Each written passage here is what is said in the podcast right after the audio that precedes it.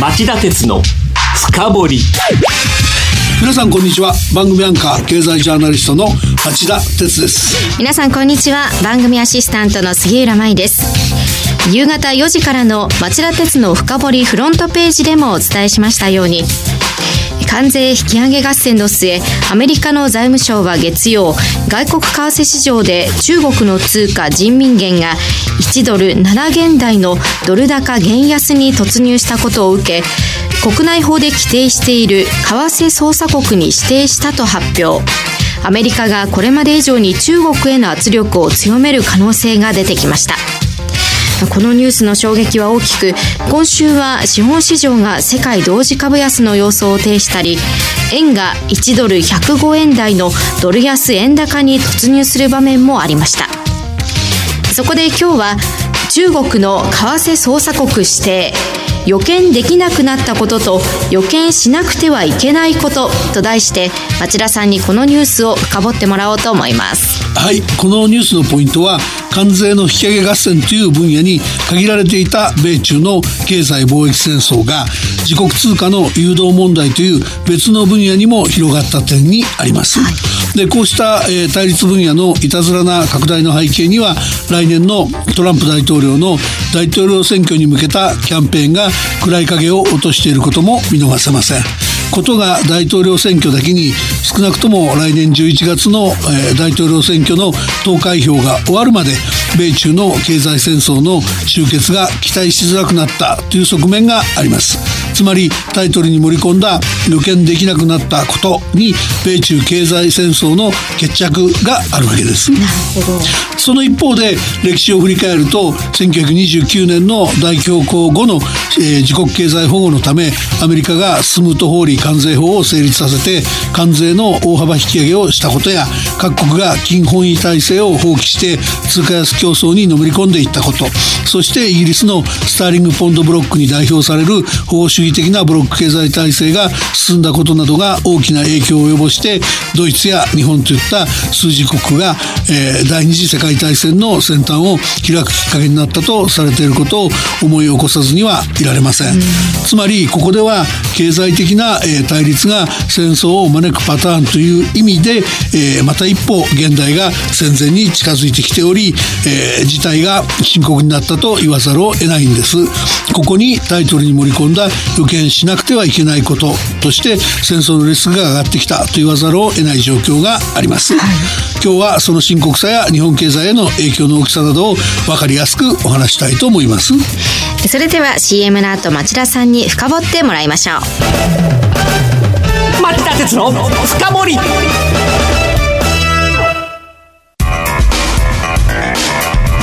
今日の深掘りまず、為替捜査国とは何でしょうか？アメリカの財務省の決定とその意味を解説してください。この為替捜査国っていうのは、アメリカの財務省がアメリカの国内法に基づいて指定するもので、相手国が経常収支や貿易で優位に立つために、為替相場を意図的に操作して自国通貨を低め誘導しているとみなした国を指定する仕組みになっています。はい、で、アメリカは指定した国に対して二国間協議を求め、問題が解決しない場合は輸入品への関税引き上げなどの制裁措置を取る可能性が高い。で、過去には1980年代から90 90年代にかけて韓国や中国が指定された、え前例があり今回の指定はクリントン政権時代の1994年に中国を認定して以来、え実に25年ぶりのこと。たんですね。その1994年はどういうことが起きていたんですか？25年前もアメリカは二国間の貿易赤字が急増していたことから中国を問題視して為替捜査国に指定しました。まあ日本に迫ってたんですね、赤字額がね。それで当時の中国の経済力はあのまだ大したことがなかったんでドルベースの名目 GDP で見てもアメリカ、日本、ドイツ、フランス、イギリス、イタリア、カナダの G7 に次ぐ第8次だったんで、えー、当時の、えー、中国は国際社会、国際経済社会に仲間入りして飛躍のきっかけをつかみたいと思惑があったもんですから、改革派が台頭。市場開放や投資誘致、経済の国際化などに応じた結果、それらが2001年の中国の WTO、世界貿易機関加盟につながるという、まあ、結果としていい方向に向かったっていうのが94年のパターンですね。で中国市場の開放は当時の世界経済にとっても新たな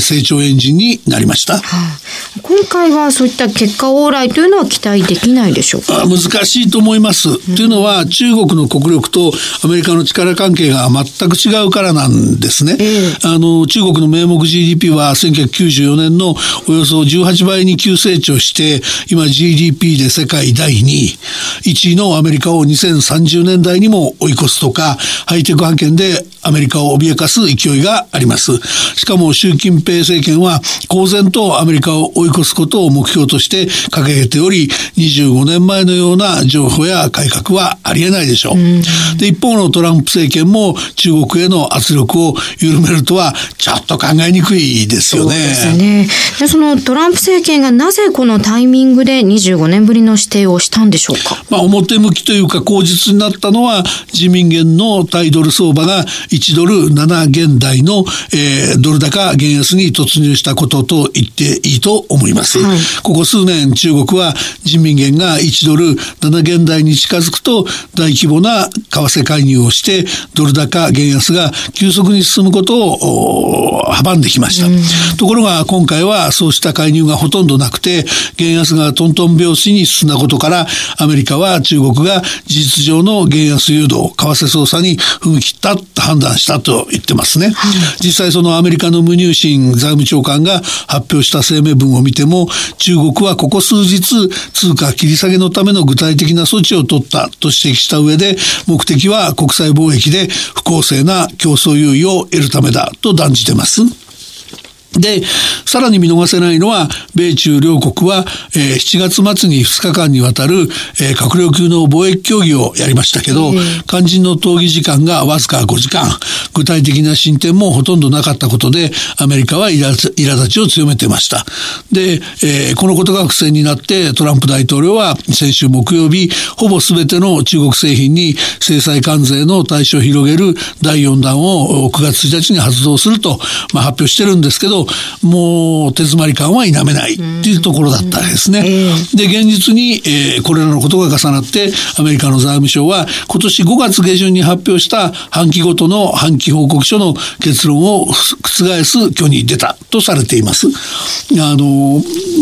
5月の決定っていうのは為替操作国に指定する3つの判断基準貿易黒字が、えー、年間200億ドル以上とか為替介入による外外貨購入が1年年で6ヶ月以上かつ GDP の2%以上とか経常黒字が GDP 比で2%以上のうち、えー、貿易黒字が年200億ドル以上の一つしか該当してないとして中国を捜査国に含めなかったのに今回は一定して一転して認定したってわけですね。町田さん今表向きの理由が中国の為替介入や二国間交渉の進展がなかったからだとおっしゃいましたが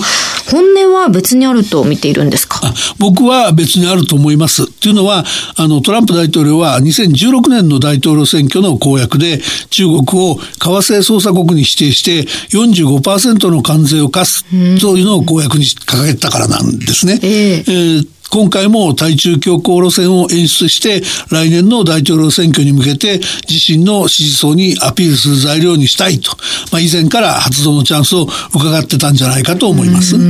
またトランプ大統領の暴走ということですか？でもね、この暴走厄介ですよ。厄介というのは？あの冒頭でも言いましたけど、ええ、今回の中国の為替操作国指定がトランプ大統領の大統領選挙キャンペーンと密接に絡んでるとすればですね大統領は少なくとも来年11月の大統領選挙が終わるまで米中貿易通貨戦争を終わらせる気がないってことでしょ、え、むしろ煽りに煽るって考えた方がいいわけでしょ、はい、一方で中国は、えー、通貨安でアメリカの輸入関税引き上げに伴う輸出コストを、えー、補えるっていう部分があるんで公然と1ドル7元台の、えー、定着を目指し始めてます。だけどこの減安誘導はリスクと背中合わせで一歩間違うと、えー、外交の外貨の中国から海外への流出っていう危機シナリオを誘発するリスクがありますよね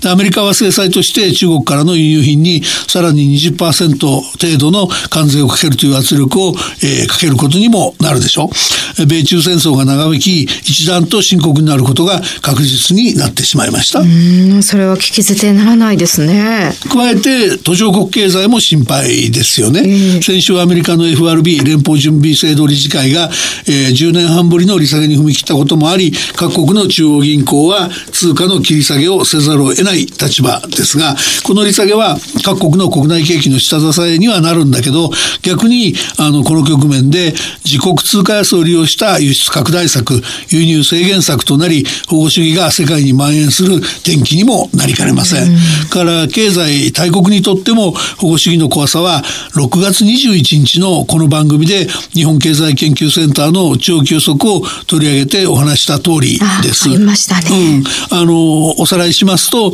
今程度の状況で、あの、世界経済が推移すれば、2060年にはアメリカも中国も GDP が40兆ドルに迫るはずなんですが、えー、保護主義が蔓延しちゃうと、中国は30兆ドル程度を維持するのがやっと、アメリカはもうむちゃむちゃ悲惨で半分の20兆ドルを割り込みかねないっていうものでした。当然日本経済は困窮するだろう。と見られますよね。はい、で、今回日本経済研究センターのエコノミストにあの気になったんで確認してみたんですけど、あれはその2060万、60年までの試算なんで、ゆっくり影響が出る形になってんだけど、今の勢いで米中が保守主義に走れば、今後数年でああいうスパイラルが始まってもおかしくないと心配そうに話してました。そうなりますと日本経済の当面の影響というのは？やっぱり第一に日銀があのさらに利下げをするのりしろが乏しいので、各国通貨への不安が広がれ広がれば人民元やその他の途上国通貨より安全な通貨として円が買われて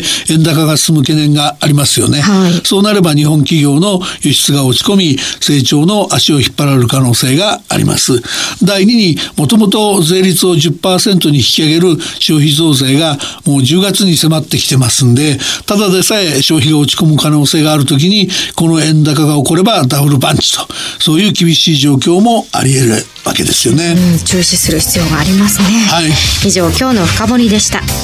今日は中国の為替操作国指定予見できなくなったことと予見しなくてはいけないことと題してお送りしました番組への感想質問などがありましたらラジオ日経ホームページ内の番組宛てメール送信ホームからメールでお送りください。えー、番組を聞きのあなた来週も徹底的に深掘ります。それではまた来週夕方5時35分にお耳にかかりましょう。さようなら